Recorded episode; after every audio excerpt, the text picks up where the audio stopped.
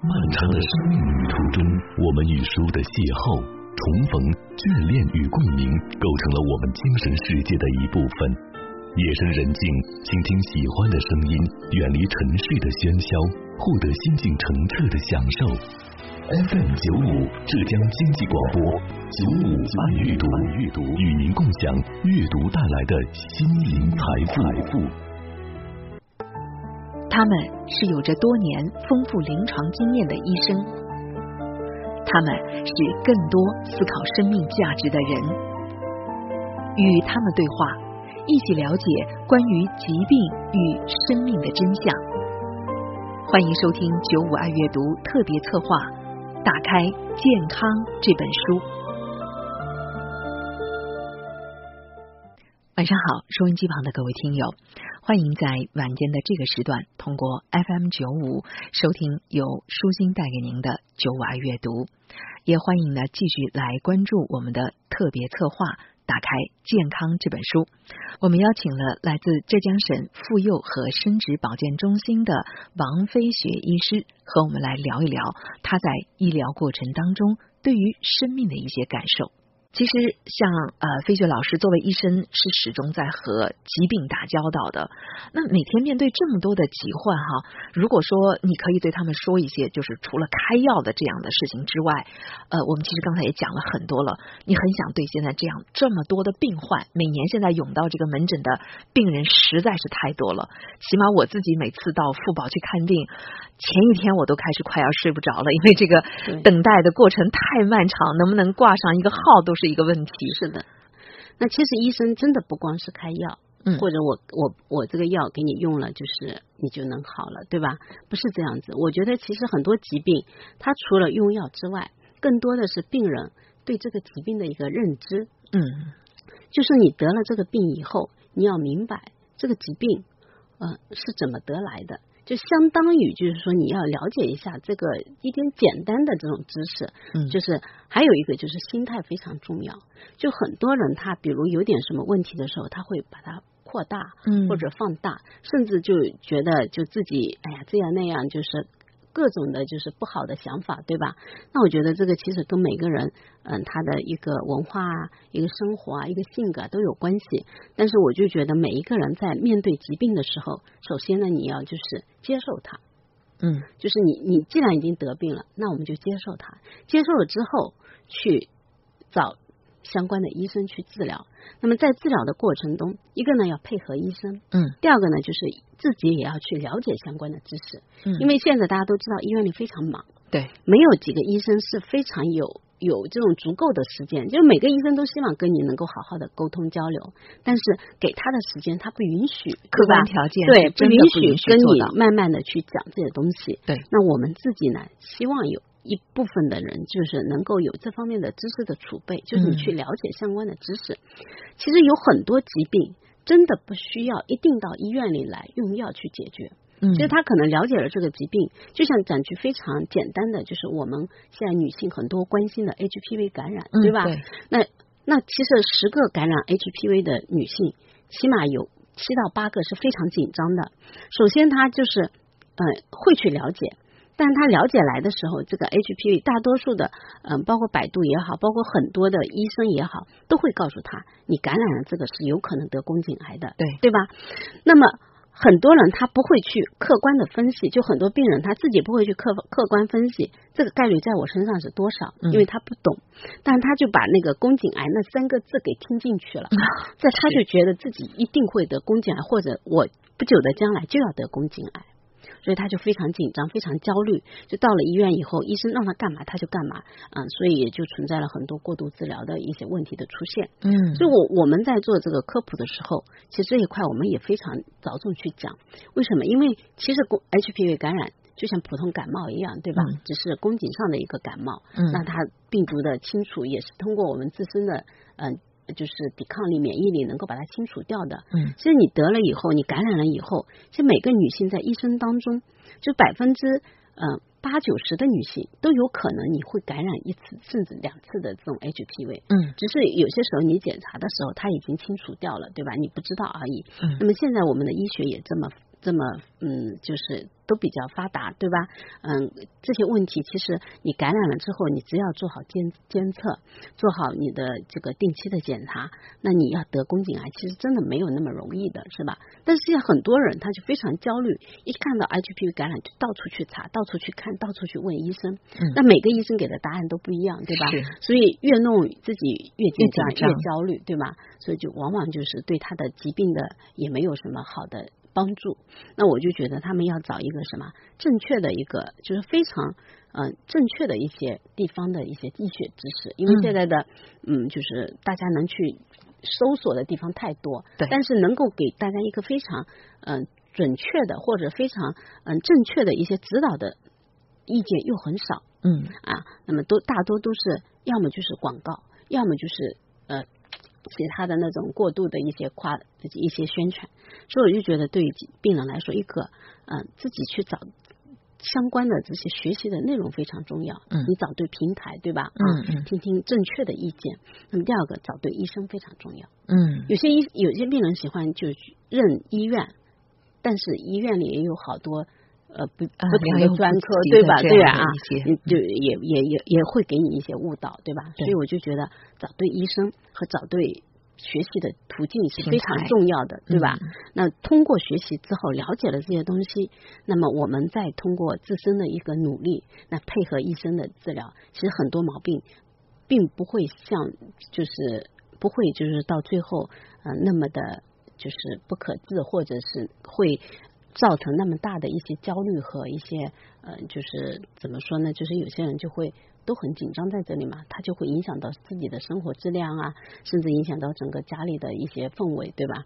所以我就觉得，嗯，有些时候就是我们做一个正确的课，正正确的一些引导，包括给病人一些嗯正确的指导是非常重要的，而不仅仅说我给你开药，你去那个，就像 H HPV 一样，它没有特效药。嗯，但是现在很多病人去了医院以后，医生真的会给他开一大堆的药，因为你不给他开，除了医生他自己，可能有些病人他就觉得我这么严重了，你还不给我用药，对吧？对，反而他觉得你这医生不负责任。那你给他开了以后，他不管有没有效果，他觉得用了他安心了。真的是这样子。呃，所以当我们有的时候在抨击所谓的这个医院里的大方的时候，对，其实也要扪心自问一下，自己应该承担什么样的一个责任哈？是啊，呃，我刚才在听费雪老师讲这些的时候，我有这样的几点感慨，就是我们作为一个人。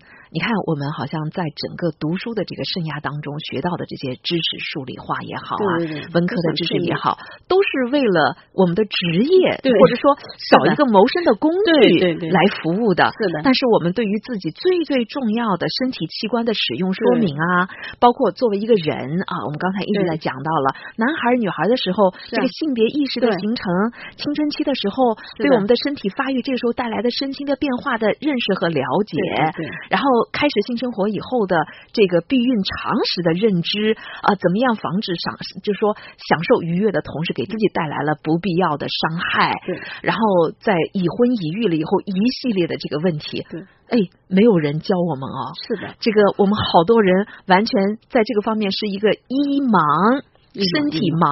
是的，呃，然后我们都认为。反正有病就去医院好了，然后医生一旦在没有他预期的这个时间里没有看好我的病，他就是庸医。对啊，他没有给我开很多的药，他就是对我不重视。是你说这种偏见和误解的来源，自己得承担多大的责任呢？所以归根结底啊。自己才是自己健康的第一责任人。对对对，这个真的是别人帮不了的。对，所以我特别想要再重复刚才飞雪老师讲到的那几点。自己呀，首先要有一些医学的常识。现在我觉得这个平台也很多哈，不管是那些音频的平台，还是那些读书的平台。我之前也在这个在我们自己的节目里介绍过这个博士，应该我没有记错的话，应该是博士宁医生他写的这个医学通识讲义啊，这不是给那个医科学院的学生来讲的，真的是给普通的老百姓来讲的。我们怎么样来看待自己的身体，看待疾病？本身什么时候该去求医问药，什么时候可以等待身体自愈？对这些常识，起码应该要了解一下。有了这个概念，我今天去找飞雪老师给我开了一些药，我也不至于说，哎呀，很盲目的相信说一定会好吧，或者哎，这个又有一些不切实际的期待，能够有一个正确的和医生的这个配合过程。这样，我觉得当医生的也会没有那么纠结，尤其是做病人的，也可以在更长的一个时间段和疾病，有的时候他真的需要有一个长时间的和平共处的，对对对，这样的一个阶段哈。为什么说最好的医生是自己？谁应该对我们的身体负责？怎么做才能够维护好身心的健康？欢迎收听九五爱阅读特别策划。打开《健康》这本书，嗯，因为确实很多毛病，它真的是靠药是治不好的，真的是这样。因为有些东西的话，还是有很多外在的，就自身的一些呃免疫力的存，就是影响还是非常重要的。所以你说光光用药，就就我还是把 HPV 拿来讲，嗯，就你光用药。其实我我刚才讲了，HPV 它没有特效药，对吧？它自己清除，我们都知道病毒的清除它需要一定的时间，对它自我清除的能力，它最最短的六个月，最长的要到一年甚至两年，对吧？那么你在这个过程中，很多人是会去用药的，嗯，但是往往他在用药的过程中。他用完了以后，他就急着去复查了，因为他觉得他用了药以后就会好了，对吧？他会去复查，那可能复查出来的结果是会让他失望的，嗯，因为病毒依然存存在，对，那他就会质疑是你医生不对，对吧？你你你要你给我开药根本没用，嗯，但其实他不知道这个病毒就是这么这样子的。他你不用药，他也是这样子，嗯，哎，你他也是自己到了该就是该消退的时候，他自然会消退。那你真的消退不了，那我们医生也会给你解释到底他为什么消退不了，他接下来会怎么样，对吧？那你自己如果你有这方面的储备，你就不会去一个不会就着急的去用药，嗯，对吧？第二个就是说，你也不会非常盲目的就觉得我用了以后我就要去。检查立刻复查，对对，就那个，因为它肯定是有个过程的。但是很多，嗯，包括很多我们的医生也好，包括我们的病人也好，他真的真的就是说，其实有些医生他知道，但是你来了，他还是会给你查的，因为你需要嘛，嗯，对吧？我不给你查，你可能等下说这医生怎么啊不给我那个，对吧？那还是会给你查，但查了结果你可能会会失望，失望了以后你就会更加焦虑。对吧？呃，你看是谁制造了这样的一个恶性循环的过程？反复的，就是因为医生他不可能坐在那里跟你科普一堂 HPV 的课，对吧？那现在很多医生看病真的都是听病人的，因为有些病人很强势，他来了他就要怎么就怎么，对吧？你不给我开药也不对，给我开药也不对，你不给我检查这样呢？所以有些病人他自己就会指挥医生，但是往往就是像嗯，比如像我们这种。比较有经验的，或者就是病人认可度比较高的，那我可能会建议他，你现在不需不需要做这些检查，嗯，你要怎么怎么，那可能跟他讲了以后，他明白了，他可能不会来要求你什么。但是很多病，很多医生，尤其是年轻的医生，他他没有这种能力去反驳你这个病人，或者他做不了。就是说，我不给你用药或者不给你治疗，我我说服不了你的时候，他肯定是遵从你的意见，是吧？你让我开 B 超，我就给你开 B 超，对吧？你让我给你做检查，我就给你做检查；你让我给你开药，我就给你开药。真的会这样啊？因为我如果做做的不好，你会去投诉我，对吧？你这个医生怎么不听我的，对吧？所以这就是，就是我觉得这个这个东西真的是不能怪一个人，肯定是相互之间都会有。那像我们可能会坚守。啊，你现在不需要检查，我就不给你检查，对吧？但我要跟你讲明讲明白，对吧？但有些时候，呃，忙的时候，有些医生他没有那么多时间来跟你讲，对吧？从这个角度来说，我就又想要再把刚才飞雪老师讲的话。科普宣传的这一块，对这块特别特别的，对吧？要去这个意识到它的重要性。对对对。一方面可能是呃所有的医务系统它本身开展的这些科普宣传的教育哈，这个他们有这个意识。但是作为一个普通的老百姓，你要去如果有这样的一些渠道在科普这些的时候，你一定要记得，对对对，去多储备一些这些知识，对这个真的非常重要，对身边的人都是非常有意义的。去什么问题去找度娘啊？度娘真的有些时候会会误导很多人。所以真的是这样，呃，再重复一下刚才飞雪老师的这番话哈，呃，不是有了病我立刻先度娘一下，然后觉得度娘里面讲到的所有的全部都变成真理，然后我还以拿这个东西来反制临床我去看的那个医生，那真的有的时候可能反而贻误了自己的问题。那飞雪老师，我们从很多的大数据当中也了解到哈，现在呢，随着这个工作压力的增大，生活压力的增大。有越来越多的女性呢，真的是早早的就开始进入到了这个更年期了。那在这些就早更的女性的身上，她们有一些什么共性的东西吗？嗯，其实对于哎，现在就是说一个大的环境，其实我们可以这么说，跟环境有关系啊，跟我们的呃工作的压力其实也是有一定的关系的。有些人压力大的，他确实会对他的这个功能会存在一定的呃影响。嗯，那么。嗯，大多数的人到了这个年龄段，就是说我们在说早更的早更的话，一般是指四岁之前，嗯，的女性就啊提早的进入到了这个嗯就是更年期的一个状态，就是月经也停了，对吧？嗯，各种症状也出现了。那么大多数，那么超过四十岁以上呢，我们现在就觉得是正常的，就是你到了四十岁以上，你的相邻的两次月经周期呢，你有。相差七天以上，就表示你已经进入这个时期。那进入这个时期的话呢，它不是说你马上就会绝经，嗯，你可能会有一段时间的啊月经不规则，或者人会有不舒服。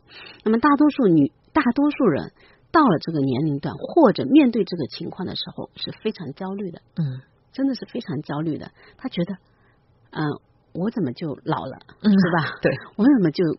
更了，是很多人是会非常的焦虑的，嗯，是嗯就会各种的，就各种的去看，对，吃中药的也有，嗯，那么大多数嗯到我们这里来看病的，可能百分之九十的病人都是中中药去调了非常长的一个一段时间之后，嗯，再来看我们的。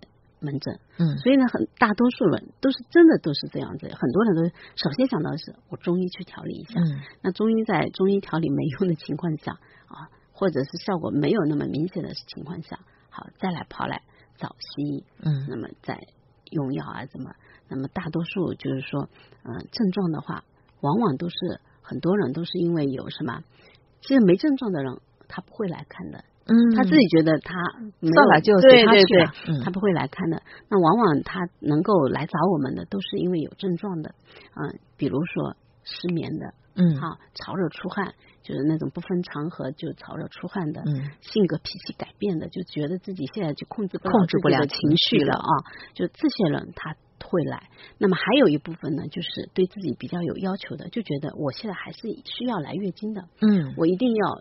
好像觉得来月经才能证明我是年轻的，对吧？